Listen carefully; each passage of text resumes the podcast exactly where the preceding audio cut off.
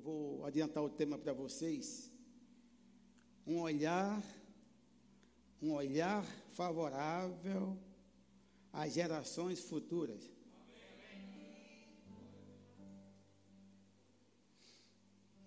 É um tema, um, um, quando Deus me deu esse tema, eu achei algo forte, né? Eu disse, e agora? Como é que eu vou desenvolver isso?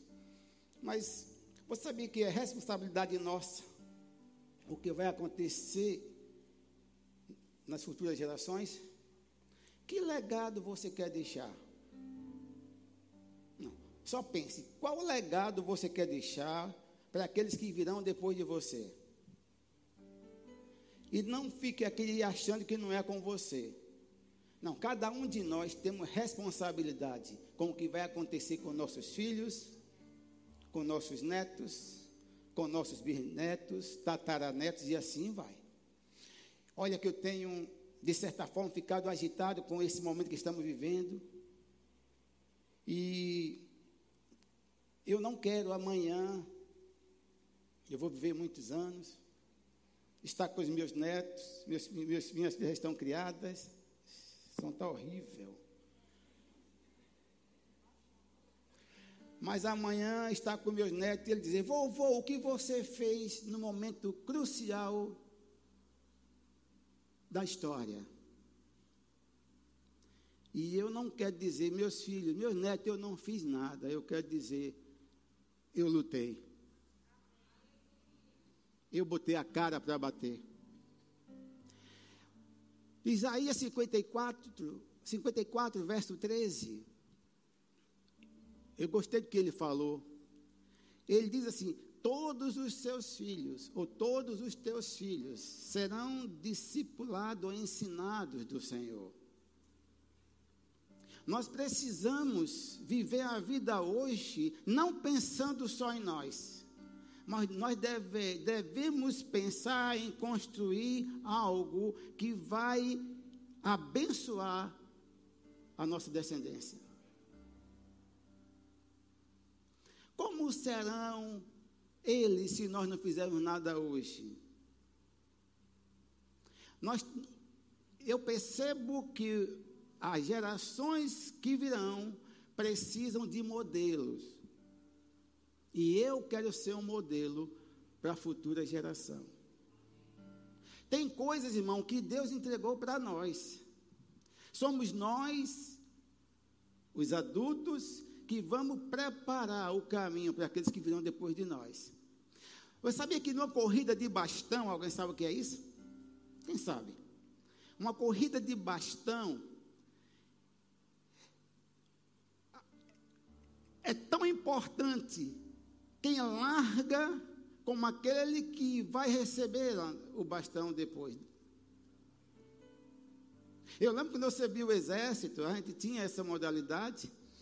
E, e, e o, o, treinador colocava, já tinha aquele cuidado de botar aquele que, era, que não tinha muita força né, na, na, na saída, mas botava um veloz que ia receber o bastão lá na frente. Porque se não tivesse esse cuidado, comprometia toda a equipe. E nós não estamos aqui para comprometer o futuro dos nossos filhos, dos nossos netos, dos nossos bisnetos. Nós precisamos entender, irmão, que somos nós, hoje, a voz desse mundo, a voz da nossa nação. Esse ano, e não tem nada a ver com política, viu? Com política, viu, gente? Estou falando, não tem nada a ver com partidarismo, estou falando de coisas sérias. Esse ano é um ano decisivo para nós. Quem acha que não? Sabia que tudo vai depender da forma que você agir? E não adianta depois correr para Deus buscar oração para tentar buscar a solução. Não, a solução somos nós que vamos mudar agora. É preciso você escolher quem serão os futuros governantes que vão estar à frente do nosso país. Porque se nós não. Ah, e não venha com essa história, não é comigo, ah, não, não, não, é com você sim é com você. Você tem o poder de decidir. Há muitos anos vem esse engano. As pessoas têm passado uma ideia que crente não pode se envolver com o momento político. Sabe que toda a Bíblia, toda a Bíblia, você vai ver falando de política. Se nós não fizermos nada, vamos, vai, vai acontecer o que sempre aconteceu. A nossa nação sendo regida de qualquer jeito. E não, não. Nós precisamos colocar homens e mulheres que prezam pelo, pelos valores divinos. Pelo menos pelos valores morais. Alguém está me entendendo o que estou falando? Quem é que tem o poder de decidir? Sou eu. É você, irmãos. Agora, não vamos nos esquivar daquilo que foi entregue nossa, nas nossas mãos. Esse momento é o nosso momento. Esse é o momento de você procurar é, candidato que tenha um, um, um, uma plataforma que condiga com os céus. Eu sei qual é o caráter de meu pai, eu sei qual é o caráter de meu Deus. Então, jamais eu vou colocar um candidato que vai de, que fere os princípios divinos. Isso comprometerá toda uma geração. Eu não quero viver em um país, eu, aliás, não, eu não vou viver muitos anos, mas meus netos vão. Eu não quero que eles vivam em país, em um país onde os valores divinos não estejam em movimentação. E você que é solteiro, vai ter filho. Você precisa, irmãos, querer o que é lá aqui na terra. Com, como eu queria que vocês entendessem o que eu estou falando. Não seja um Ezequias. Eu vou ler um texto aqui. Não seja um Ezequias. Deus conta com você para mudar a história. Mudar a história dessa nação, mudar a história das gerações que virão, somos nós. Nós precisamos entender que nós precisamos deixar legados. Nós vamos passar, mas eles vão dar continuidade, eles vão receber os bastões. Agora, se você não correr bem a carreira, se você não fizer a sua parte, como eles correrão a carreira deles? Não, eu quero deixar um, eu quero deixar algo bom para meus netos. Tenho três, está chegando outro. Eu quero deixar algo, eu quero que mais tarde eles digam assim: não, meu avô foi diferente. Meu avô não aceitou negociar princípios. Meu avô era um homem de valores, que temia Deus. Alguém está me entendendo? É isso que eu tenho que colocar na cabeça de vocês. Não pensar só no seu tempo, só em você. Ah, mas o importante é que eu me dê bem. Isso é egoísmo. Não, não, eu não quero só que eu me dê bem, mas eu quero que eu, minhas filhas, meus netos, meus bisnetos, meus tataranetos, se Jesus não voltar. Eu sei que na cabeça de alguns passou, ah, pastor, Jesus está voltando. Quando? Viva hoje como se ele fosse voltar amanhã, mas planeje como se ele fosse voltar daqui a 100 anos. É responsabilidade nossa. O futuro das gerações, responsabilidade minha e sua. Viva hoje como eles fossem voltar hoje meia-noite ou amanhã. Mas eu vou planejar como se eles fossem voltar daqui a 15, 20, 40, 50 anos. Lutero disse: se o mundo fosse se acabar amanhã, eu, hoje eu plantaria uma árvore. Alguém entendeu? Não, é, comodismo tem que sair de nós. Eu pergunto: quem é o modelo para seus filhos? Seus filhos estão se espelhando em quem? Quem é o herói ou a heroína dos seus filhos? Deveria ser você. Pessoas né, em quem eles poderiam confiar. tirar dúvida, se, se, se chegar no momento de pressão, no momento de dificuldade.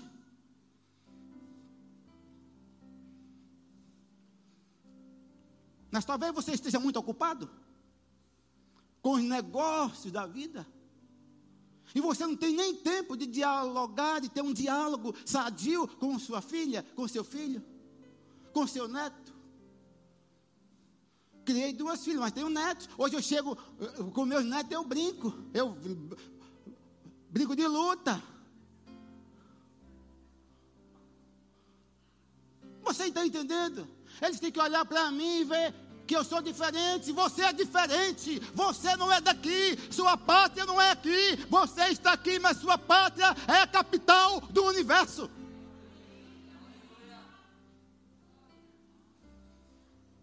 Agora, se você não faz nada, nada vai acontecer. Se você fizer as mesmas coisas, colherá os mesmos resultados. Ah, como eu vou fazer diferente? Eu vou fazer diferente. Eu vou passar, mas vou deixar um legado. Um dia não estarei mais aqui, mas vou deixar uma marca. Alguém que, alguém que não negociou nunca os princípios, os valores morais.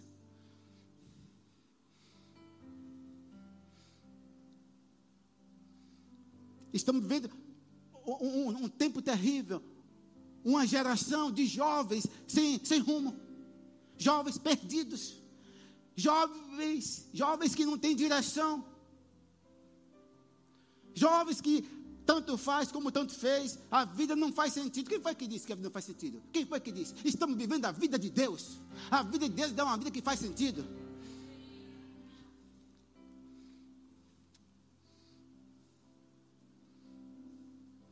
E digo mais, irmãos, volto a dizer, é responsabilidade nossa o que vai acontecer com nossos filhos e netos. Ou você acha que eu estou feliz com o que está acontecendo? Eu não estou. Crianças, o nosso atual momento, as crianças estão sendo obrigadas a fazer aquilo que não devia fazer com elas. Desde o começo da, desde o começo da pandemia, desde o começo, sempre foi apresentado para nós estatísticas científicas que criança não, não, pegava Covid, nem era uma ameaça. Hoje, se não, se não matricula, se não tiver vacinado, não matricula. Eu temo o futuro das crianças. Eu temo o futuro dos nossos netos, Roberto. De vez em quando eu falo com Leilane.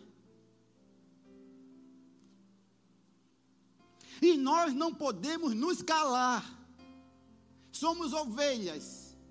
Não se esconda de trás desse, eu sou uma ovelha, ovelha morre calada. Não, não. Somos ovelhas, mas temos uma voz. Somos ovelhas, mas temos uma identidade. Existe um Deus que é Senhor sobre as nossas vidas. Existe um Deus que verdadeiramente cuida de nós. Você não é uma Maria, vai com as outras tudo está ajeitando normal. Cara, não estou falando de baderna, eu estou falando de posicionamento, joelhos e boca. Já que foi rasgado tudo da nossa Constituição, joelho e boca, existe alguém que é maior. Agora eu quero um terreno fértil, eu quero um lugar brilhante, eu quero um paraíso para meus netos, para meus bisnetos. Que eu sei que eu vou ver se Jesus não voltar. Agora vai ser triste um dia se os netos perguntar, vovó, a senhora fez o quê? Ah, não, meu filho, eu fiquei sentada, né, com a boca escancarada cheia de dente. Fez o quê? Nada, nada. Nada não é resposta. Nada não é resposta. A resposta sim é essa, eu lutei. A resposta é essa, eu me indignei. A resposta é essa, eu bradei. Porque eu pensei, meu filho, em você. Essa é a resposta. Precisamos ser modelos. Homens e mulheres de atitude. homens e mulheres que vão fazer a diferença. Senão não é igreja, é lixo. Eu ouvi do meu irmão mais velho dizer que nós, como igreja, nós somos a luz do mundo. Nós, como igreja, nós somos o sal da terra. Nós somos tudo isso. E se somos luz do mundo, e verdadeiramente somos, se somos sal da terra e somos, nós somos importantes. Aquilo que nós fazemos vai beneficiar a outrem. É isso que eu estou tentando botar na sua cachola. Para com essa história boba, não é comigo. Veja a história do beija-flor na floresta, pegando fogo, incendiando. Ele indo lá na, na, no tanque, pegava água e saía e jogava. Aí veio o Bentivi, idiota. E deixa de idiotice, rapaz. Você não está vendo que você não vai conseguir apagar esse fogo? Ele disse: Não se meta, eu estou fazendo aquilo que cabe a mim fazer, estou fazendo a minha parte. Eu pergunto: o que é que você está fazendo? O que é que vocês, no plural, o que é que vocês estão fazendo? A igreja do Senhor tem uma identidade sobre a terra. A igreja do Senhor é a força sobre a terra.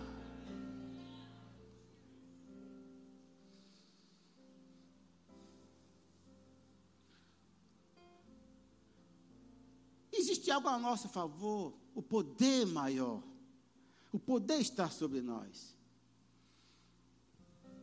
Não vou, eu não vou, eu não vou. Encoraja você também. Não queira passar pela história sem fazer nada. Não, não, não faça isso. Isso é covardia, egoísmo.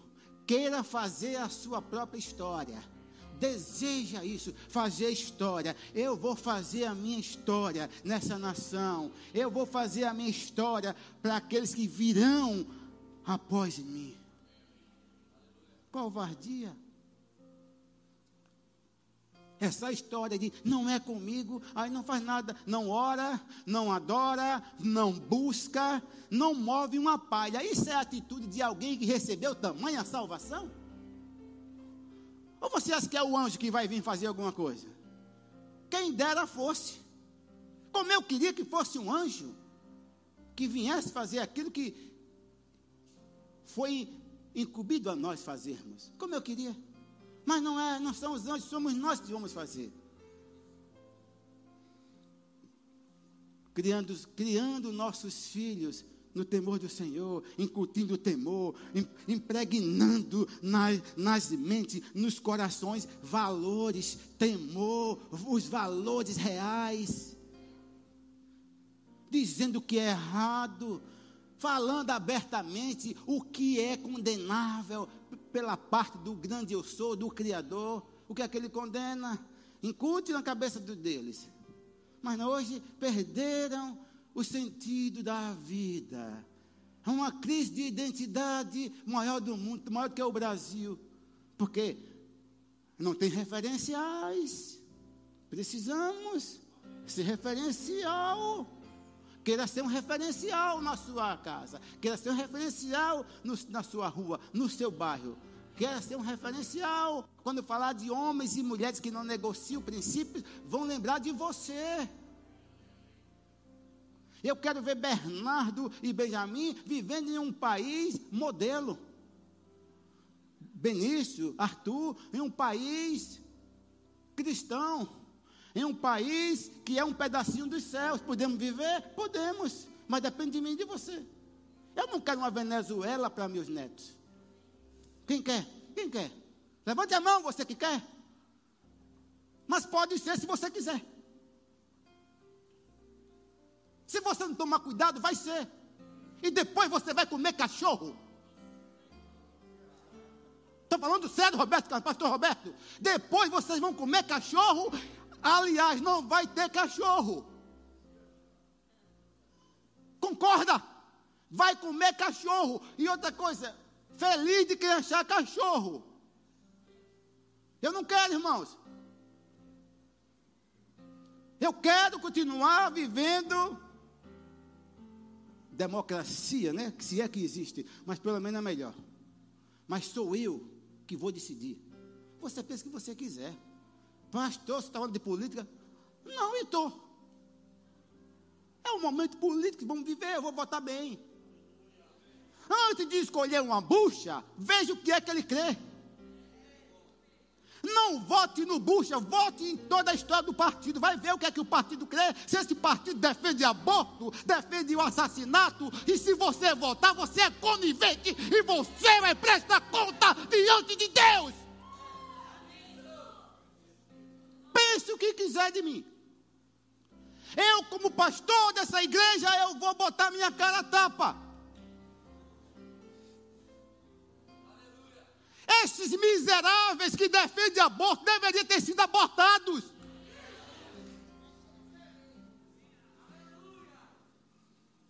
Não comunga com aquilo que seu pai não comunga. Eu vou ensinar meus netos os princípios, os valores, vou ensinar, vou ensinar biblicamente. Falar, não tenho raiva de ninguém, irmão. Seja o que você, seja o que quiser ser. Agora, não, não é porque você acha que deve seguir que eu vou dizer que você está certo. Ah, criei duas filhas, vocês conhecem as duas. Três netos, outro chegando. Mas eu ensino meus netos. Homem é homem, macho é macho, fêmea é fêmea. A vida veio de Deus, foi Deus quem deu a vida. Meu neto, meu lindo Bernardo, Benjamin, vocês estão aqui porque o papai quis que você nascesse. E um dia eu vou passar, mamãe e papai vai passar, mas vocês vão casar. Eu digo a eles, e vão casar com mulheres. Porque qualquer outro casamento é aberração. Vão casar com mulheres. Vão escolher mulheres de Deus para não comprometer o futuro.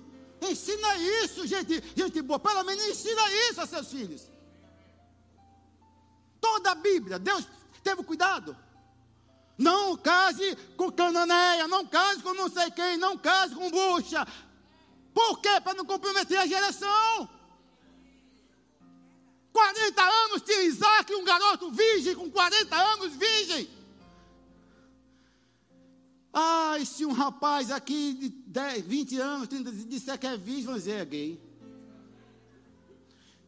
E se uma, uma, moça disser você é cafona, é careta. Não, virgindade, tanto masculino ou feminino, é beleza moral, é beleza de caráter. Ensina isso a seus filhos, ensina isso a seus netos. Quarenta anos Isaac tinha quando Abraão pegou Eliezer, o Eliezer como morcequeira, e fez jurar, pegando nas coxas dele, que ia buscar uma mulher para o filho. Nem, nem buscar Isaac foi. Foi Abraão que vai. Aí o, o, o Eliezer disse: Ô, oh, oh, meu, meu senhor, não é melhor que ele vá comigo? Hã? Qual foi a resposta dele? Qual foi a resposta? De jeito nenhum. O que é que não vou colocar meu filho em risco? Você vai Deus vai falar com a moça. Que é isso, pastor Roberto? Pensando na geração futura. É, Deus sabia se fizesse um casamento errado, porque Isaac foi doutrinado, irmãos, nos princípios de, de Deus. Se não adiantava ter sido doutrinado e lá na frente casar com uma bucha. Ia colocar todo o plano de ser pai de nações em jogo. É você que tem que ensinar não, não são os vizinhos, é você que vai ensinar os seus. Mostra as coisas, ensina as coisas, chama e senta. O que acontece hoje? O mundo né, chegou em um patamar de distração que a mãe e o pai não sentam mais com o filho. Vai conversar com o menino, qual é, qual é a sua reclamação? Ah, é a ausência, de, a ausência do pai e da mãe. Que isso? Não botou no mundo? Seja presente. Melhor você do que dar um presente a ele. O maior presente é você ser uma mãe presente, ser um pai presente. Depender de mim, pastor Carlos, a, a geração futura não vai sucumbir. Porque existe uma voz. Deus me dotou de uma voz. Eu tenho uma voz. E eu vou bradar. Eu vou espernear. Eu vou gritar. Eu vou gemer. Mas eu terei uma geração bem-sucedida. A minha descendência fará a diferença na terra. toda a minha descendência. Toda a minha descendência. Queira isso para você também. Pensando no futuro da, da geração que vem. Qual é? Deus sempre pensou. Toda a história da Bíblia, Deus sempre pensou, Deus foi conduzindo geração em geração e apontando à frente, mostrando lá na frente usando os profetas, que era a boca de Deus naquela aliança, para falar da frente, para falar do futuro. Até o seu irmão mais velho foi profetizado antes, 600 anos antes, já, falou, já falou sobre ele. Que viria, nascia de uma virgem e vinha nos salvar. Agora, se José não fosse que não fosse o homem que foi. Todo mundo fala de todo mundo, de tantas de Maria e não sei o quê. Dificilmente eu vejo alguém pregar sobre José. Não é do Egito que você prega todo dia. Então José é o pai de Jesus. Ninguém fala daquele homem, ninguém fala. Eu nunca vi um pregador pregando sobre José. Mas para mim, o um exemplo de homem, um modelo de homem a ser seguido é José. Assumiu um filho que não era dele de quem é? É de Deus. Muito bom, né? Você está noivo e a mulher parece ser buchuda e dizer a é de Deus, sou um anjo. Alguém está me entendendo? Alguém entende o que eu estou dizendo? Está grávida. Quem é o pai? É Deus. Para mim foi o maior herói, o maior herói da história bíblica. Foi José, pai de Jesus protegeu o menino quando Herodes quis matar, Herodes maligno quis matar. O que foi que ele fez? Ele protegeu a mãe e o filho. Tirou dali, foi para Belém, depois levou para Nazaré, porque havia uma profecia que ele era o que? O Nazareno. O camarada fez tudo com Jesus. Maria saiu de ser, não, mas ele apareceu, mas não é falado. Esse é o exemplo de pai. Eu pergunto: que exemplo de marido é você? Que exemplo de marido, que exemplo de homem, que exemplo de pai. Quer modelo? Tem vários na Bíblia. Protegeu, guardou, educou, cuidou. Está grávida, quem é o pai? Não sou eu, é Deus. É fácil. É fácil, Wilson. deixa eu ler, né? Por causa do. Às vezes eu começo a falar e terminei nem falando o que eu anotei. Mas vamos ver. Abram aí, por favor. Em 2 Reis. O tema é um olhar favorável às futuras, acraseado, às futuras gerações. Oh, como eu sei, como eu sei, porque sei que meus netos, meus bisnetos serão poderosos. Aqui eu vou falar de um homem que foi um modelo no início, mas no final foi uma tragédia. Como é que pode? Sabe que não é tão importante, Pastor Roberto Carneiro, como você começa? Temos que ter cuidado, irmão, na, em, todos, em todos os ângulos. Como começamos, como conduzimos e como terminamos, como chegando no final. Não adianta começar mesmo a falar de um homem que foi um modelo. A Bíblia diz que depois de Davi não houve outro, desde Davi, olha, desde Davi não houve outro igual a Ezequias. Cara, desde Davi não houve outro rei igual ao rei Ezequias. Ele fez tudo que agradou Deus. Fez tudo. Como é que pode um homem que recebeu um título desse, né? Depois, desde Davi não houve um igual a ele, mas gerou uma desgraça, gerou uma bucha. Antes tivesse morrido, quando o profeta veio e disse: arrume a sua casa, bota em ordem, porque vai morrer. Era melhor ter morrido ali. Pastor, se eu queria matar o homem, bem melhor.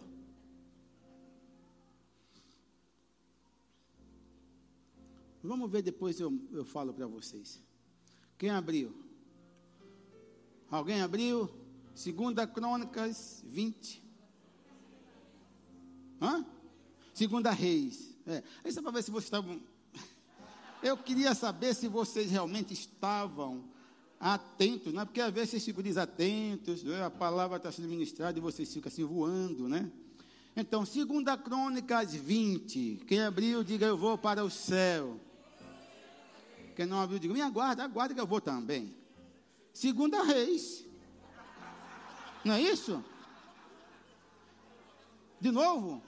Estão atentos? Só Pati que estava atenta. E Dulce também, ali estava atenta. Segunda Reis 20. Mas eu encorajo você, assim como o Wilson, lê os capítulos anteriores. Para você, você colher as relíquias, o contexto do que eu vou ler aqui. Olha só, e eu tive lá com, com o pastor Roberto Carneiro. Tivemos lá no aqueduto de Ezequias. Não foi aquele lugar? Eu nunca vi uma obra Rapaz, eu nunca vi uma obra daquela. Para aquele tempo, sem ter os maquinários que tem hoje. O cara desviou o leito daquele do rio, eu acho que foi, e trouxe água para a cidade. E a água numa força, não foi isso? Uma velocidade daquela água. Que obra! Ezequias que fez isso nos seus dias. Percebe como era um homem de atitude? Ei, precisamos de ter homens de atitude, mas que essa atitude perdure até o fim.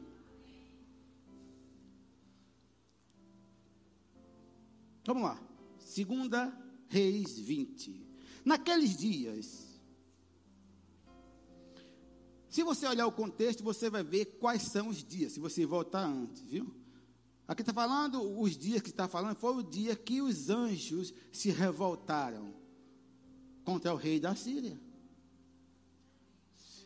Se você ver antes, você vai ver um anjo sozinho. Foi lá no arraial dos sírios e matou, acabou com tudo.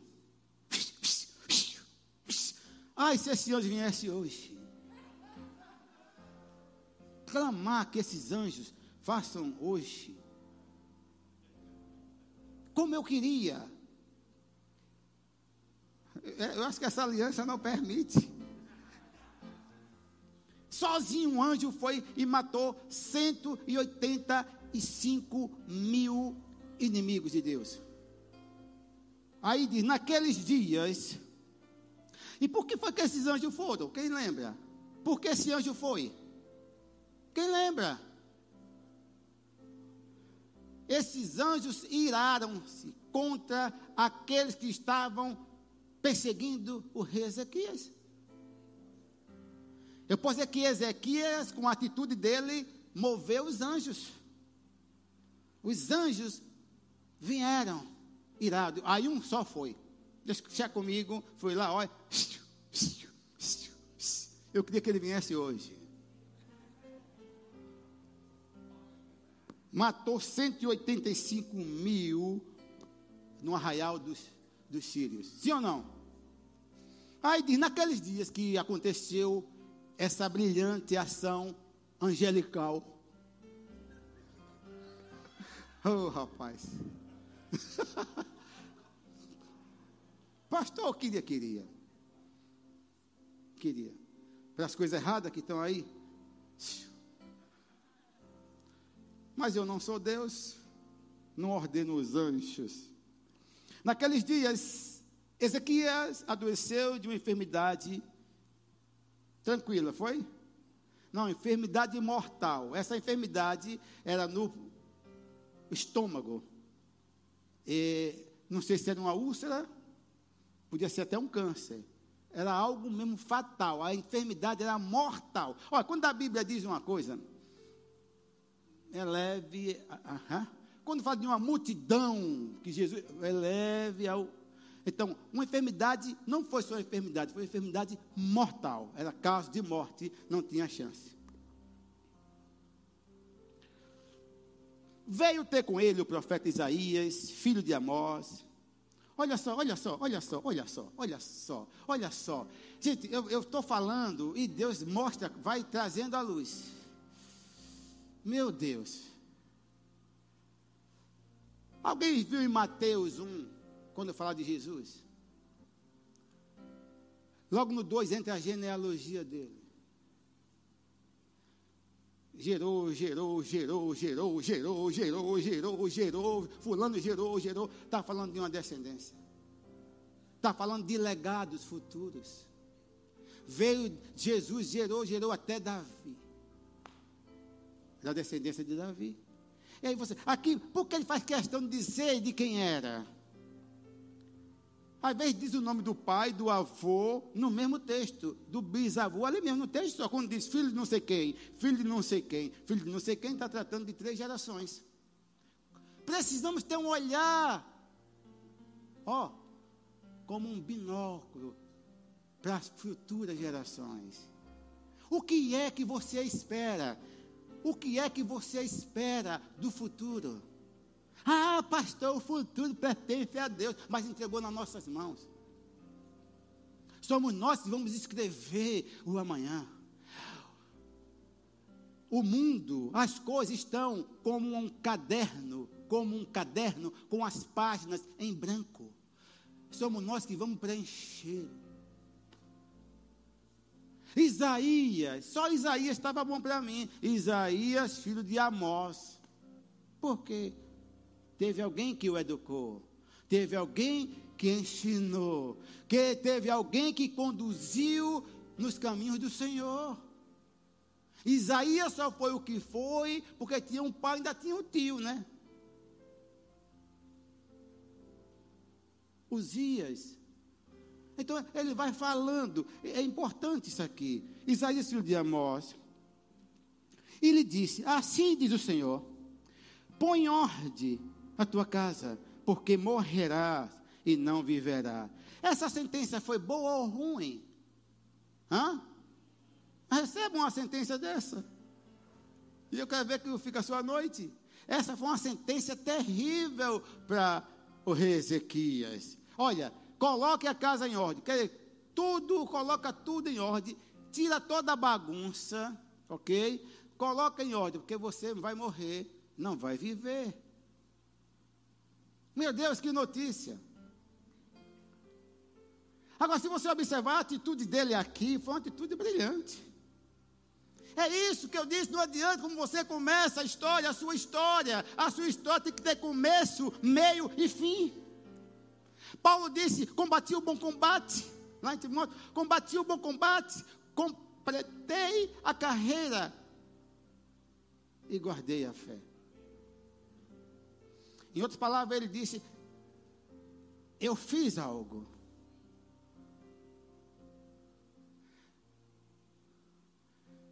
Paulo falou da igreja.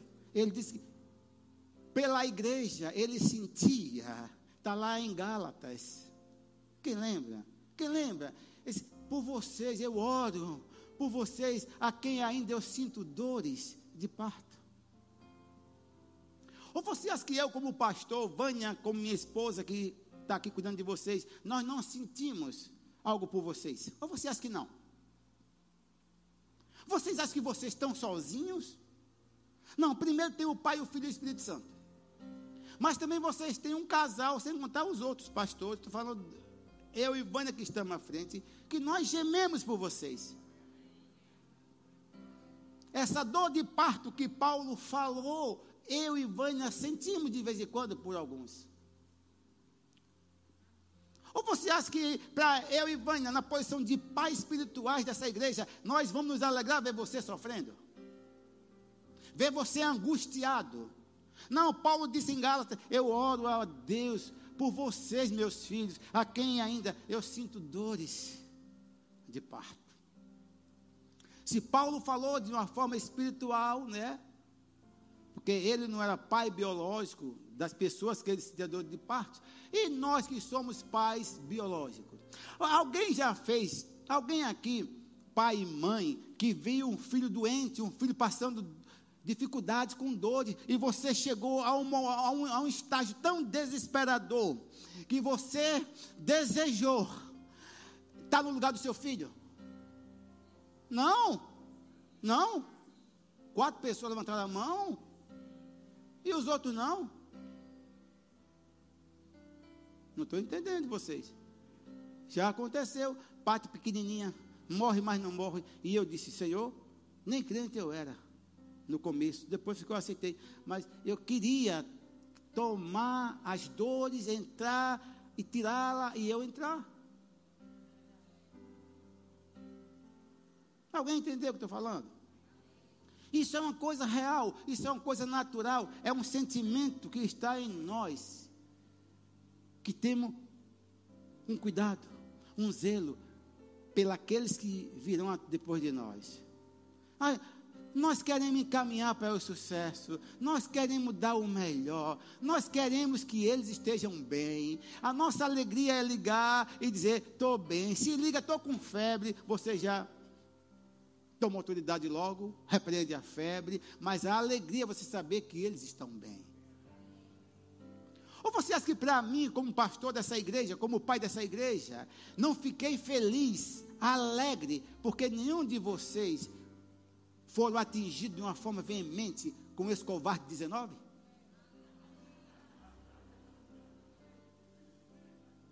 Pense na alegria, irmãos. Declarei, profetizei, a palavra foi firmada nos céus. Mateus 18, 18, 19, 20 diz: se dois, se dois ou três sobre a terra concordar a respeito de qualquer coisa, tudo que ligar na terra será ligado nos céus. Tudo que desligar na terra terá sido desligado no céu. Quando eu falei, Vânia pegou, padre pegou, os pastores pegou, a liderança pegou, vocês pegaram e o mundo espiritual segurou. Eita, o mundo espiritual agarrou. Ou você acha que não foi isso? Foi, então não sou melhor do que ninguém. Nem vocês são melhores, mas nós falamos, nós abrimos a boca, nós não ficamos calados, nós botamos a cara para bater no momento mais difícil da nossa da história da humanidade. Nós botamos a, a cara para bater. Talvez muitos se acovardou. Eu, eu, vou dizer isso nada, me responsabilizar pela fé dos outros. Não, não foi a minha fé, foi a palavra, foi o espírito da fé que dominou. Ele dominou. Ei, ele falou, ele me encontrou numa posição favorável de amor, de dores de parto por você e dizer: ninguém morre dessa igreja de Covid, nem das igrejas que estão abaixo de mim. Não, não, não sou melhor do que ninguém. Eu falei pelo Espírito da fé e foi gerado no mundo espiritual. Me alegrei demais. Uma alegria, meu filho. Está glória. Aleluia. Onde é que eu estou? Veio ter com ele o profeta Isaías, filho de Amós, e disse: Assim diz o Senhor: põe em ordem a tua casa, porque morrerás e não viverá. Alguém entendeu o que aconteceu aqui? Essa profecia foi o quê? Uma sentença de quê? De morte, sim ou não? Agora, olha a atitude de, Isaías, de Ezequias, porque a coisa foi com ele.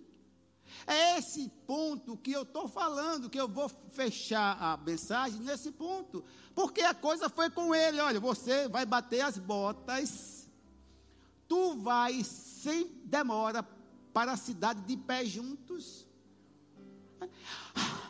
Se assustou? Por que com ele? Deveria ter atitude igual lá no final. É porque vocês não estão sabendo o final da história. Ah, quando ele soube, o que ele fez, Roberto, pastor Roberto. Correu, foi para o lugar secreto, fechou a porta do seu quarto, deitou na cama. Eu não sei o, o, qual, qual, é o, o, motivo de virar, virar para a parede, não pode ser uma regra, mas virou o rosto para a parede. Botou o nariz na parede, botou a cara na parede. Está aqui, você pode ler o texto. E começou. a falar começou a gritar, começou a chorar, e começou a trazer à memória de Deus aquilo que ele tinha feito, porque quando ele começou a reinar, ele fez tudo de bom. Quando ele começou a reinar, ele fez coisas, as coisas que agradaram a Deus. Foi um revolucionário. Derrubou os postes ídolos, meteu uma marreta ah, derrubou os altares, acabou com os ídolos. Até a Neustã, que eu não sei porque estava ali.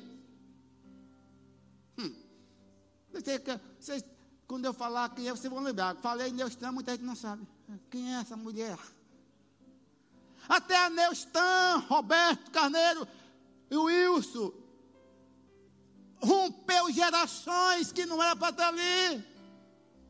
Teve um momento da Neustã, está ali. Não preserva aquilo que Deus já mandou você destruir.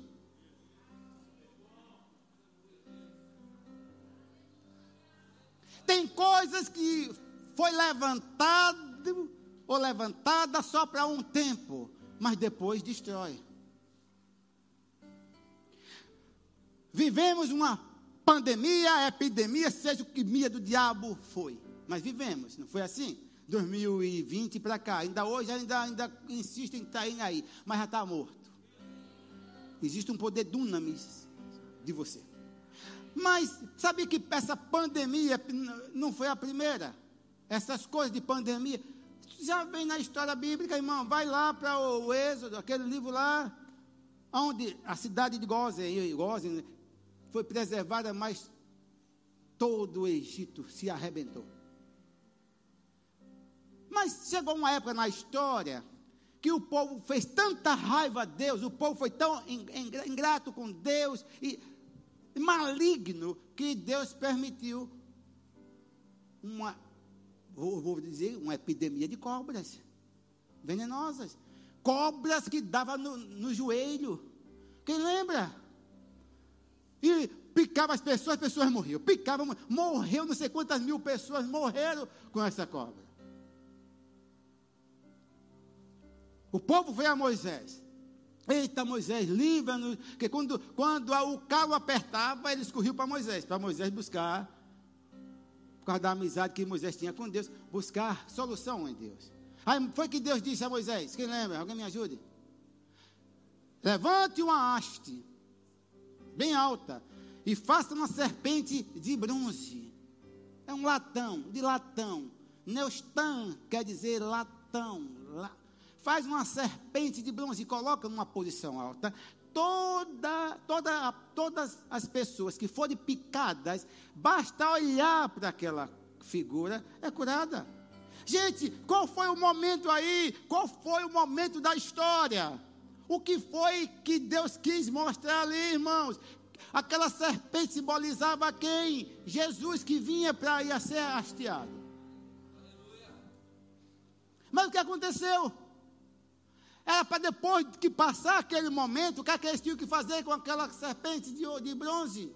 Destruir totalmente, mas não, eles contraíram aquela serpente como ídolo, como Deus. Olha, olha, olha o tempo. Quantas gerações passou adorando aquela serpente, que não era para ser adorada, era para olhar quando fosse picado. Fora disso, não era para estar adorando, levantando vela, acendendo vela, aquele negócio. Mas estavam. Mas chegou no reinado de Ezequias, derrubou os postes ídolos, quebrou os altares, arrebentou tudo, foi, revolucionou e pegou aquela Neustã e destruiu. Que força aquele homem fez tudo que agradou a Deus. E nessa hora que recebeu a sentença de morte, o que ele fez? Senhor, lembra. Lembra do teu servo. Lembra da história. Lembra do que o teu servo fez. E disse: destruí isso, acabei com isso, queimei isso. Olha, começou a falar. Ele se levantou em humilhação, em oração, humilhação. Trouxe a memória de Deus. É? entrou em juízo com Deus, pastor. Re, rebelião, não. Isaías 43 diz: para você entrar em juízo com ele, apresenta as suas razões, para ver se ele não vai justificar. É 43, 25, se eu não me engano. Entremos junto em juízo. O que é? É você lembrar a Deus quem Ele é. É você lembrar a Deus o que a palavra de Deus já falou a seu respeito. É você lembrar a Deus o que você tem feito. É obra? Não. Se você é filho, serve a Deus. Esse aqui lembrou, eu fiz isso, fiz aquilo, destruí, matei, acabei com tudo, quebrei tudo. Senhor, lembra? Antes de, do, do profeta Elise, Isaías sair da cidade, ainda estava no pátio, Deus disse: Epa, volta. A atitude de, de Ezequias mudou a sentença. O que é que você está fazendo para mudar a sentença? O que é que você está fazendo? A atitude dele mudou a sentença. Deus se arrependeu. Não, foi ele que mudou o coração. E Deus mudou a sentença. Volta a Isaías e diz a Ezequias que eu, que ele não vai morrer. Meu Deus! Quem foi que disse que você vai morrer prematuramente? Ele não vai morrer eu acrescentarei 15 anos no curso da vida dele. Meu Deus. Para quem estava com os pés, na, os pés na cova. Isso foi uma glória. 15 anos. Meu Deus, que Deus é esse? E mandou fazer um empasto de um negócio lá. Um figo, um negócio. E mandou botar no lugar. E a ursa mas como é que eu vou saber, Senhor, se você continuar lendo, que eu vou, que eu fiquei curado? Ele disse: tem um sinal. Meu Deus. Tem um sinal aí para você. O relógio de Acais. Quem foi Acais? Quem lembra? Hã? Foi um rei. Pai de Josafá ou era filho? O pai ou filho de Josafá? O relógio de Acais pensou em adiantar a sombra, mas disse: adiantar a sombra é uma coisa que pode ser fácil. Deus é um Deus tremendo, irmãos. Ele quer, ele quer fazer o impossível para nós. Esse impossível para nós vai atingir nossa geração, vai atingir nossos descendentes. É a aliança que Ele tem com você é suficiente para resguardar, para guardar, proteger a sua descendência. É uma aliança extensiva, não é só com você, não é só comigo, não é só conosco, mas protege os nossos. Tem filhos de pessoas aqui ou na live que estão no mundo das drogas, usando droga, droga com força. Deixa eu falar. Hoje mesmo, o Senhor visitará, terá experiência com o Senhor hoje, e ele vai voltar. Irmão, eu conheço o irmão Jesse do Plante lá dos Estados Unidos, quando eu vou na conferência, ele está lá, todo, todo ano ele está lá com o irmão Kenneth Cope. Ele está com 60 e poucos anos. Ele conta o testemunho dele. E que ele, quando chegou a uma certa fase, ele começou a negociar com droga, e a mãe crente. E ele negociando com droga, se envolvendo com droga, 17 anos, tal, saiu, abandonou o evangelho, porque cresceu, né? Endureceu o pescoço, enquanto é pequena a mãe leva, mas depois que endurece o pescoço, crianças criança são como árvores, né? Enquanto pequenininho, pode se mudar de lugar, fazer o que quiser, depois que cresce só na motosserra. E aí ele conta que ele começou a traficar e tal, e começou a andar com os amigos, com aquelas motos, indo para boate, fazer aquelas bacanais. Mas tinha uma mãe, a mãe orando. E ele disse que quando estava no melhor na boate, Deus aparecia. Ele via a presença de Deus. E ele ficava constrangido, começava a chorar e voltava para cá. Chegava em casa, estava a mãe orando. Ele, mãe, não ore! E hoje, vai estudar quem é Jesse do Plante. Pregador de Torá. Porque, irmão, essa mãe estava preocupada com o futuro não só dele, mas dos netos, dos bisnetos, sem contar o legado para o mundo evangélico. Alguém está me entendendo o que eu estou falando? Nós temos um papel muito importante. O papel que nós temos, irmão. Você não sabe quem você é. Não seja aquele elefante, né? Que cresceu, mas continua achando que é pequenininho que um, um postezinho segura. Um dia mandaram no WhatsApp uma figura para mim, um cavalo com um cabresto amarrado numa garrafa PET. Aí estava lá dizendo diz assim: tudo é questão de ponto de vista.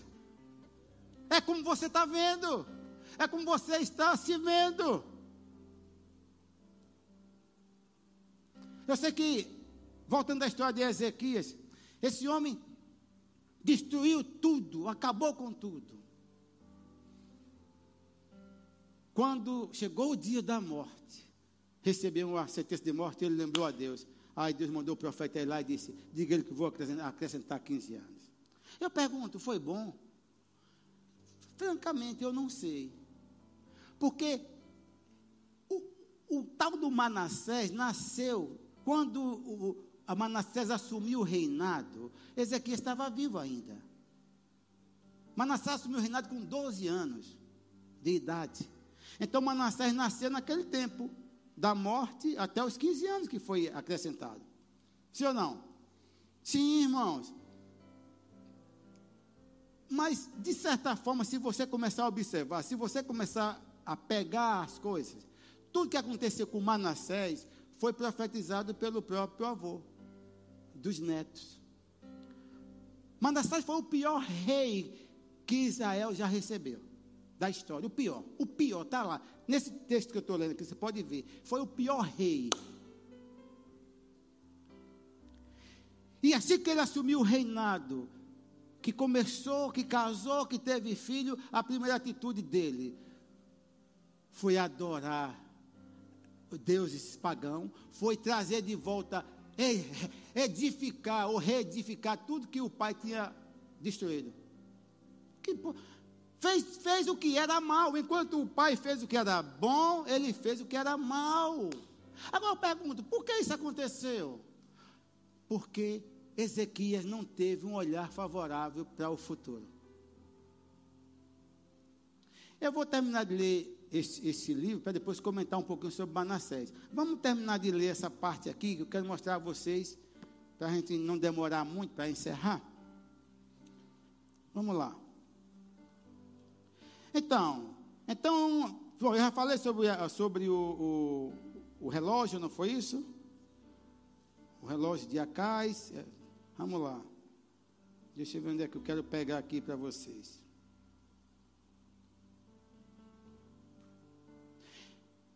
Verso 11 já passou. Eu já falei do verso 11, não, não li, mas já falei.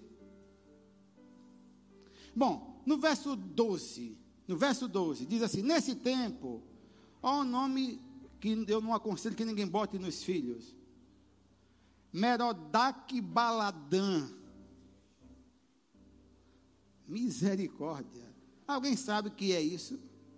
Alguém sabe o que é, hum, o que é esse nome? Sabe que cada nome na Bíblia tem um significado? Sabe o que eu fiquei feliz vendo meu nome, Dulce? Meu nome, eu vou dia botar aqui. Fiquei feliz. Fiquei orgulhoso. Protetor, conselheiro. Meu nome. Raimundo, camarada, gostei do meu nome. Agradeci a minha mãe que teve colocado nome. Protetor, conselheiro, algum, alguém que influencia. Meu Deus, fiquei feliz. Mas vamos lá aqui. Merodach Baladã quer dizer adorador, adorador de Baal. Que malignidade. É o nome desse camarada. Filho de Baladã, rei da Babilônia, enviou cartas e um presente a Ezequias, porque soube que estivera doente. Disse, soube que Ezequias adoeceu, aí o rei mandou o mensageiro levar presentes para tentar, não é, Ezequias? Ezequias se agradou dos mensageiros e lhe mostrou toda a casa do seu tesouro, a prata, o ouro, as especiarias, os olhos finos, o seu arsenal e tudo quanto se achava nos seus tesouros. Sabe que você não tem que mostrar nada que é seu? Agora, é errado mostrar alguma coisa? Não, mas de, depende da ótica. Se você mostrar só porque você quer mostrar abençoando, mas se você mostrar porque você acha que a glória é sua, é por causa da sua força, da sua inteligência, ah, não é? Eu sou. Não, só existe um grande eu sou. Quando ele mostrou aqui, teve um ar de é, soberba, como quem disse assim: aqui, eu rei, isso aqui fui eu, foi eu que fiz isso. Está vendo aqui como está vendo aqui meu arsenal? Olha que quanto ouro, está vendo? Eu sou o rei Ezequias. Foi isso que ele, que ele, que ele quis fazer. Mas vamos lá. Mostrou tudo. Errou. Nenhuma coisa houve em sua casa, nem em todo o seu domínio que Ezequias não lhe mostrasse. Tudo mostrou. Olha, ele não fez, ele não mostrou só, ele quis mostrar tudo. Não só da casa, mas do domínio do rei, mostrou tudo que tinha. Verso 14. Então Isaías, o profeta, veio ao rei Ezequias e disse: Que foi que foi que aqueles homens disseram? E de onde vieram a ti? Eles disseram o quê? De onde eles vieram? O, o profeta. Ele respondeu: De uma terra longínqua vieram da Babilônia. Babilônia nunca é coisa boa. Quando eu ouvi falar Babilônia, o, o, ele quer dizer literalmente confusão. Perguntou ele, perguntou o profeta: Que viram em tua casa? Você acha que o profeta não sabia? Já pelo discernimento de espírito, ele já estava percebendo a coisa. Respondeu Ezequias: Viram tudo quanto há em minha casa. coisa nenhuma há nos meus tesouros que eu não lhe mostrasse? No meu tesouro. Você vê que foi um algo de soberbo? Verso 16. Então disse Isaías a Ezequias: Ouve a palavra do Senhor. Ouve a palavra do Senhor. Eis que virão dias em que tudo quanto houver em tua casa, com o que entesouraram teus pais até ao dia de hoje, será levado para onde? Para a Babilônia. Isso é bom ou ruim? Eu pergunto a vocês: isso aqui que o profeta profetizou, em alguma época da história, aconteceu? Quando? Anos depois. Anos depois. Mas o grave está, o fechado da mensagem está aqui.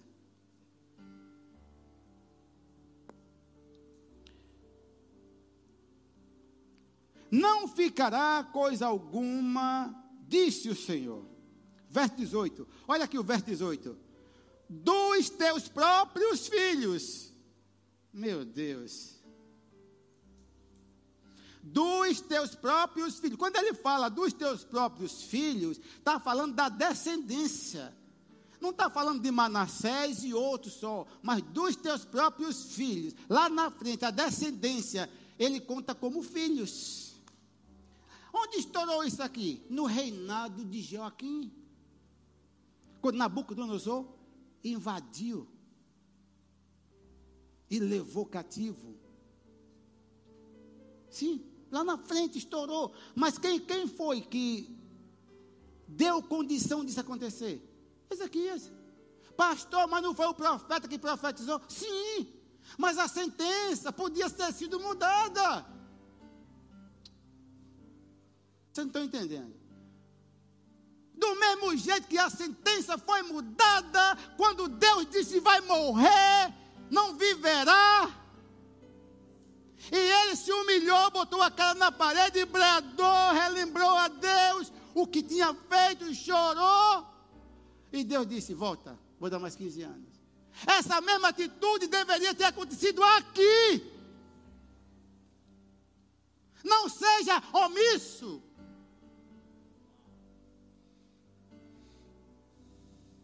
Lamentável. Porque não foi a me, não teve o mesmo posicionamento, meu Deus do céu, o que é isso? É por isso que eu disse, eu vou lutar até gota de sangue na minha, na minha testa, eu vou lutar pela minha geração, pela, pelas futuras gerações. Se precisar, irmão, de falar com você uma coisa, eu servi o exército três anos. Deus sabe, eu sou um pastor hoje, mas se a minha nação precisar novamente de mim vestirei a farda. Você acha que não é? Quero nem saber, meu filho. Para defender o legado e deixar um futuro, uma história para meus netos, vestiria a farda com toda a experiência que já passei lá. Estou falando sério. Pastor, para quê? Para fazer o que a, a ocasião manda. E atirava bem, viu? atirador da companhia era eu. Não de arma pequena, mas de arma pesada. Voltaria, eu disse a Wanda, eu fico tão indignado que eu digo, meu Deus, nação precisa de mim, estou eu aqui. Patriotismo voltou com força. Patriotismo voltou com garra. Patriotismo entrou. Minha nação, minha pátria, minha bandeira, defenderei de unhas e dentes.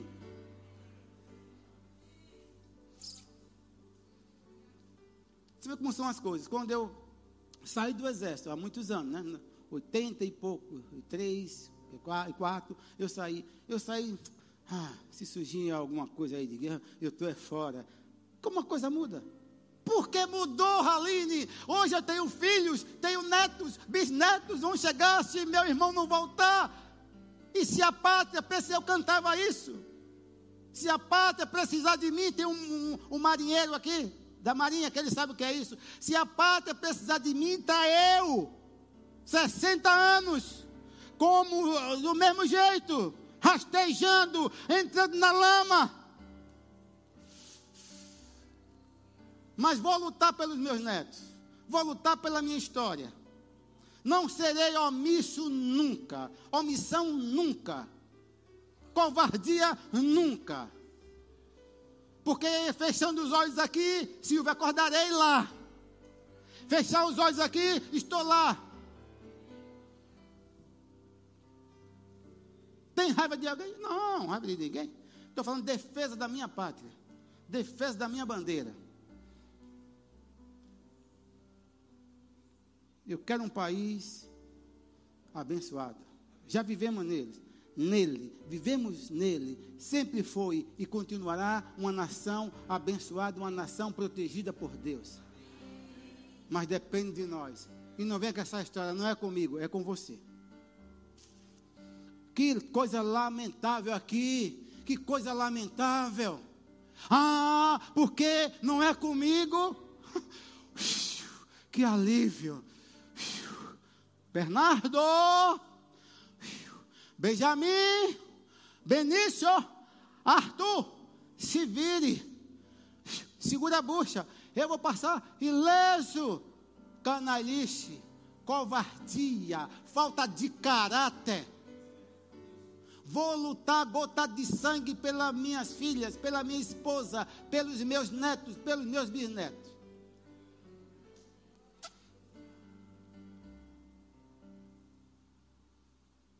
Vai votar Jesus? Vai. Quando? Não sei. Mas que vai votar, vai. Mas vivo hoje como se ele fosse votar amanhã. Mas estou planejando. Vou ficar milionário. Vou ter isso. Vou ter aquilo. Vou ajudar pessoas. Vou comprar terreno de igreja. Vou fazer isso. Porque eu, eu planejo como se meu irmão Jesus voltasse daqui a 100 anos. Estão cansados já? Deixa eu só concluir aqui para você se alegrar comigo. Eu sabia que essa mensagem, a sua mensagem, ia trazer uma, um, um grande impacto. Pelo menos trouxe em mim. Só o título que Deus me deu mexeu. Eu orando, Deus já me deu o título. Eu meditando, já me deu o título. Tá, na hora veio. Senhor. mas eu gostei disso. Eu tenho que ser modelo para eles. Não só para os meus filhos, Dulce, mas para meus filhos espirituais. Eu não posso fazer porque o que alguns têm feito. Não, eu tenho que estar junto. Não só no momento de alegria, mas no momento de dor. Dividindo. Pastor, ore por mim, estou aqui. Qualquer hora de madrugada, pastor, oro na hora, paro tudo, vou orar. E quando eu oro, eu acredito. Quando eu oro, eu não me alegro depois que aconteceu. Eu oro e já me, já alegro, me alegro. Quando eu oro, já agradeço, porque eu sei que já aconteceu.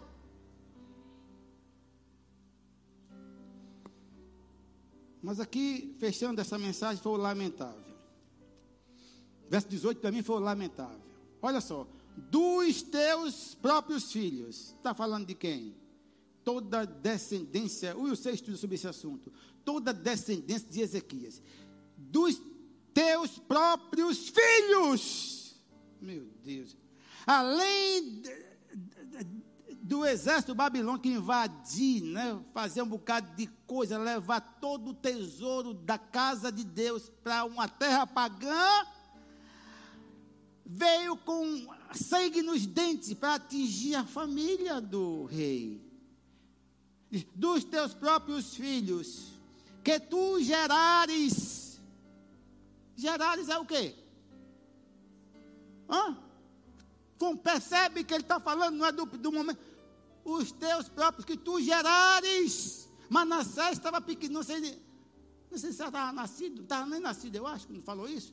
Mas dos teus próprios que tu gerares, que tu gerares, que das suas entranhas, deles, meu Deus, meu Deus, eu ouvindo algo desse tipo das, das minhas filhas, camarada, eu ia gritar, eu ia bradar, eu ia me humilhar, eu ia gritar. Não! O que é que eu devo fazer para mudar a sentença?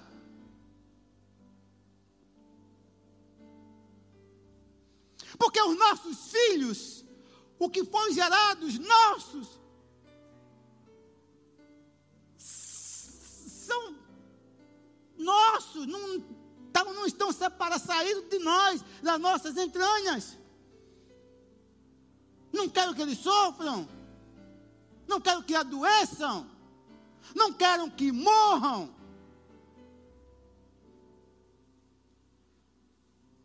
Quer ver Arthur doente?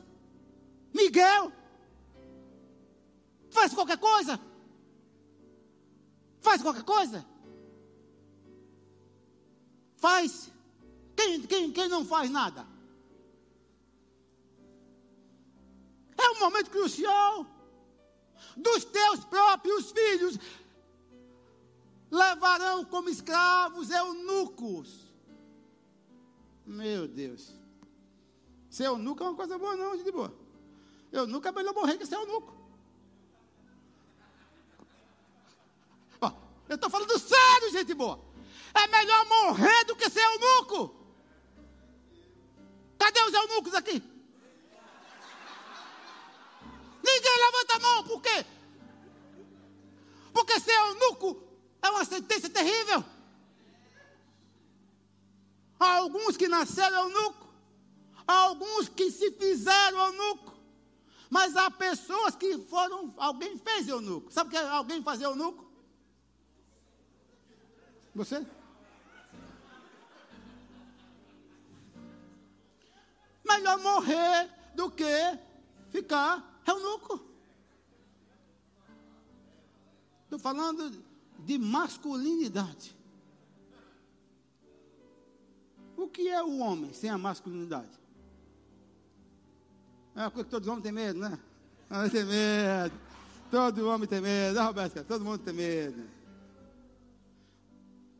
Quando chegar a idade de 100 anos, tudo bem. Me espelhando em Abraão, ainda vai. Deus teve um olhar favorável para Abraão, tem para mim.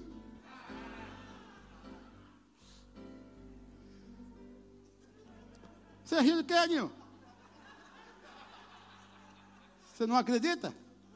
Eu acredito, rapaz. Olha só, pastor Roberto.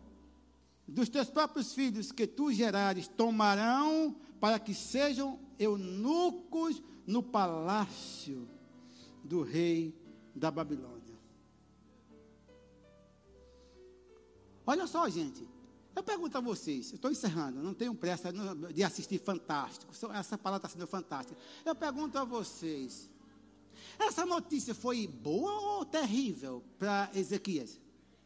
Terrível. Dos filhos.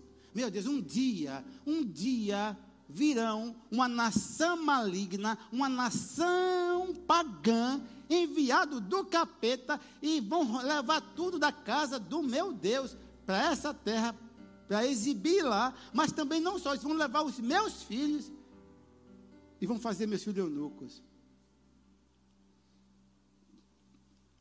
Eu gostaria que a atitude dele fosse a atitude lá no, no início. Vai morrer. Ah, não tem jeito. Morreu. Acabou.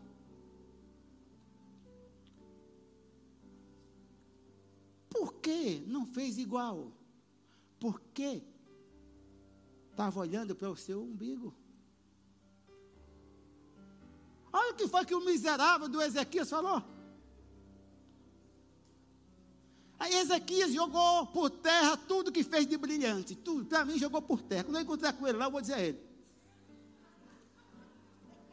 Derrubou isso, derrubou a nós, derrubou tudo, acabou, acabou, quebrou, chutou, arrebentou com os deuses, fez tudo. Chegou no final, num, num momento crucial, decisivo. Vai levar tudo, ainda vai levar seus filhos, eu não. Qual que ele disse? Então disse Ezequias a Isaías: Boa.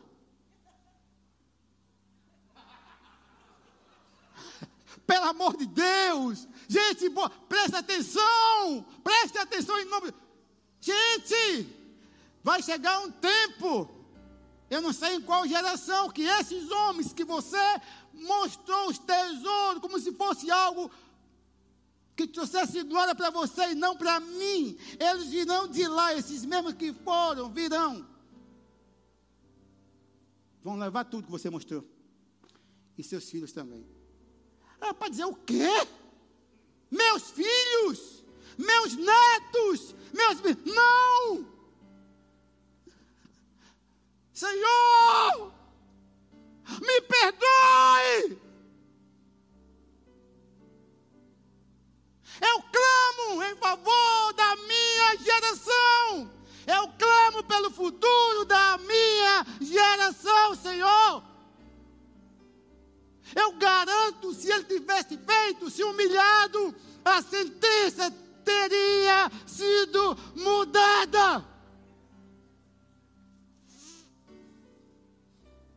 Boa. Boa, boa. Cadê aquele homem que mexeu com a história? Cadê aquele homem que fez, mexeu com o mundo espiritual? Aquele homem que mexeu, mexeu com os anjos? Cadê aquele homem que mudou, parou o tempo? Fez o relógio de Acais retroceder? Cadê aquele homem que clamou, clamou, se humilhou e ganhou mais 15 anos. Boa! É esta palavra. Por quê? Porque ele sabia que as coisas terríveis aconteceriam em dias remotos. Meu Deus, que egoísmo miserável. Ele sabia dos que vai acontecer quando? Ai, que alívio, que alívio que alívio.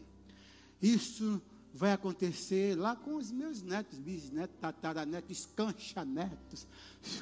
Mas comigo, comigo jamais. Então, se no meu tempo é tempo de refrigério, boa, esta palavra. Cinismo. Não era essa a atitude. Eu garanto que quando Deus usou o profeta para dizer essa, informar essa sentença, Deus queria ver uma outra atitude. Brigar, bradar, chorar, se humilhar, gritar, trazer a memória a Deus novamente. Ele não fez. Senhor, lembra da história, Senhor. Lembra da história? Quando Senaqueribe está lá antes disse, mandou uma mensagem, uma carta desaforada e começou a bradar que os homens de Ezequias iam comer o próprio excremento. Sabe o que é isso? E beber a própria urina. Está lá, vê o texto antes. Quando essa notícia chegou para ele e a carta chegou na mão dele, sabe o que ele fez com a carta? Foi para o templo botou a carta no chão, ajoelhou-se sobre a carta e clamou. Mudou a história. Por quê? Porque aquele rei tinha, já tinha tomado Samaria, já estava, já tinha tomado as cidades mais fortes de Judá, e Jerusalém era só um motivo, só uma para cair também na malha, só um milagre para livrar Jerusalém, Israel de lá. Era um milagre. E quando ele viu isso, foi para o joelho e orou e clamou. Quando ele fez isso, Isaías vem. Diz: nenhuma flecha, nenhuma flecha será tirada na cidade. Pelo caminho que ele veio, ele vai voltar. Pelo caminho que seus inimigos vieram, esse miserável vai voltar. Porque um homem levantou, pegou a carta, apresentou a Deus, colocou no chão, ajoelhou sobre ela e disse: Senhor, olha o que estão falando, o que estão fazendo. O profeta novamente veio e disse: Pelo caminho que esse inimigo veio, ele vai voltar. Pelo mesmo caminho, nenhuma flecha será atirada na cidade é proteção na sua vida por todos os lados. Proteção por todos os lados. Proteção em todas as direções. Proteção na sua vida. Proteção na sua casa. Proteção na sua empresa. Proteção nos seus negócios. Proteção na sua família.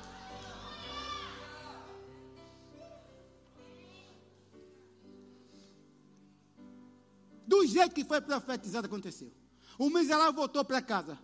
Chegou lá no palácio de Baal, lá onde adorador os dois filhos, na traição, pegou, ele matou. A sentença foi mudada.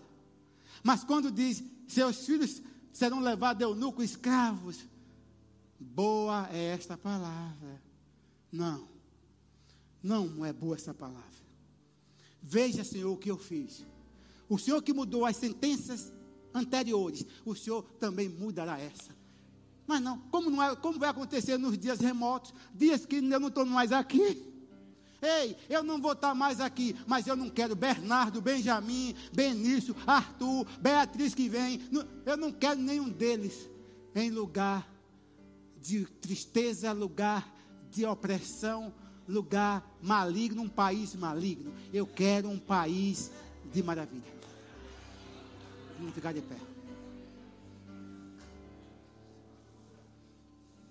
Levante as mãos. Eu sei que eu talvez passei do horário um pouquinho, mas eu sei que vocês vocês receberam. Cadê o louvor? Levante as mãos. Agradece a Deus. Agradece a Deus. Agradece a Deus. Agradece a Deus pela sua descendência. Comece a agradecer a Deus pelos seus filhos. Você aí que ainda não tem filho, quem tem? Agradece a Deus pelos seus netos.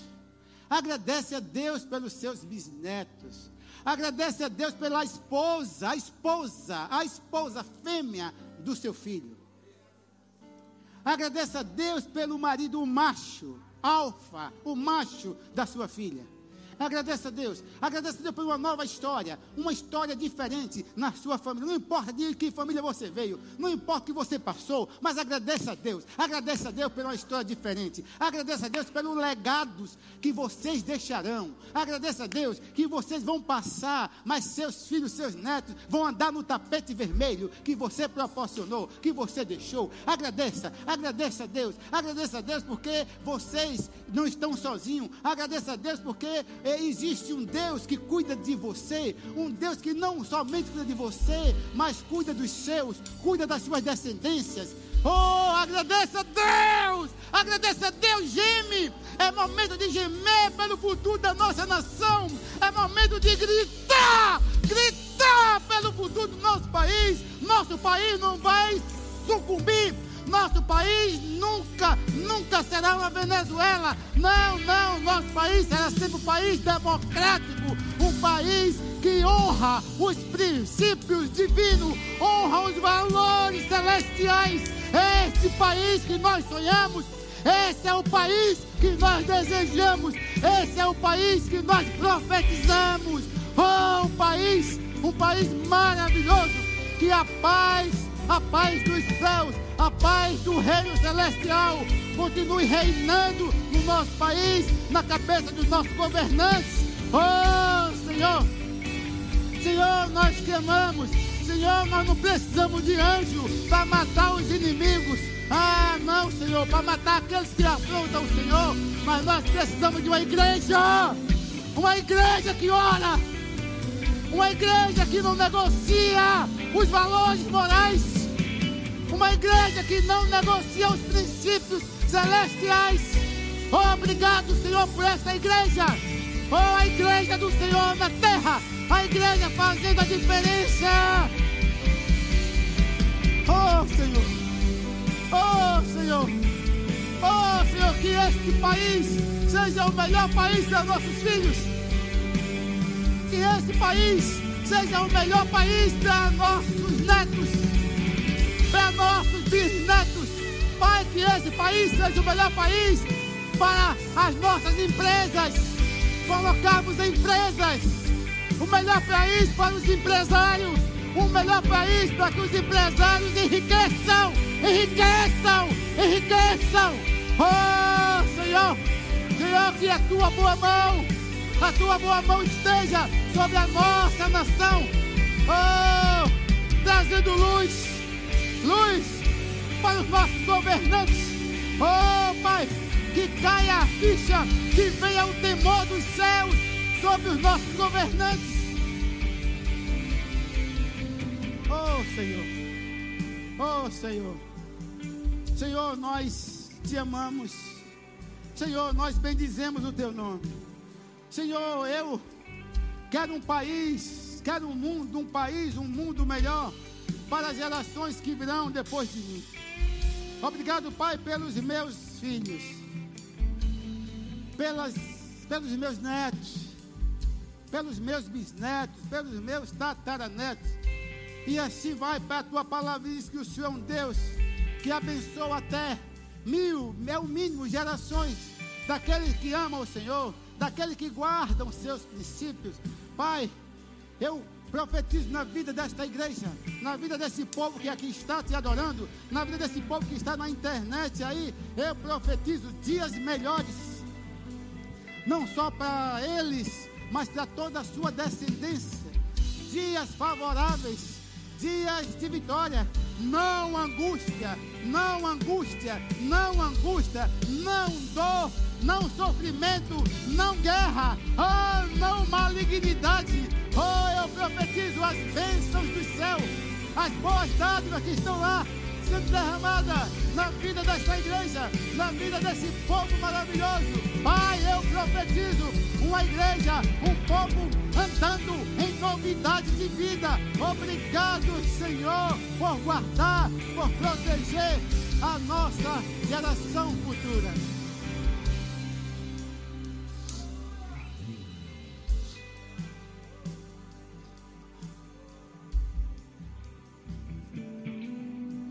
Vocês ouviram a palavra. Então vocês entendem que vocês fazem parte. Tudo vai girar em torno de uma palavra: decisão. Vocês têm um poder. Não joga seu voto no lixo. Não anula seu voto. Quando anula, vai para algum crapo lá. Vota certo.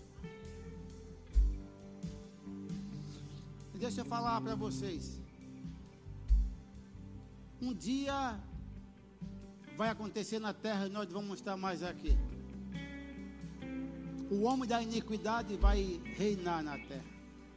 Mas nós vamos estar mais aqui. E esse homem da iniquidade vai fazer tudo o contrário à vontade de Deus.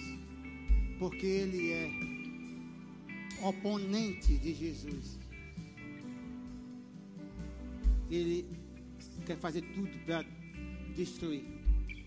Ele é contra, ele é anti Jesus. Cuidado com os anti. Você ainda é um cristão. Pelo menos eu, eu acho que sim. Ser um cristão quer dizer um pequeno Cristo. Conversa com Deus. Diga, Pai, me dá direção nas decisões que eu vou tomar. Mas diga uma coisa: a decisão que eu e você tomarmos vai determinar o amanhã dos nossos filhos, dos nossos netos, dos nossos bisnetos. E até nosso mesmo, porque não vamos morrer agora. Amém. Pode sentar um pouquinho. aprendido alguma coisa? Eu achei que foi muita informação que veio, mas é porque Deus vai trazendo essas coisas. Porque Deus quer nos livrar de angústias, de sofrimento. Amém.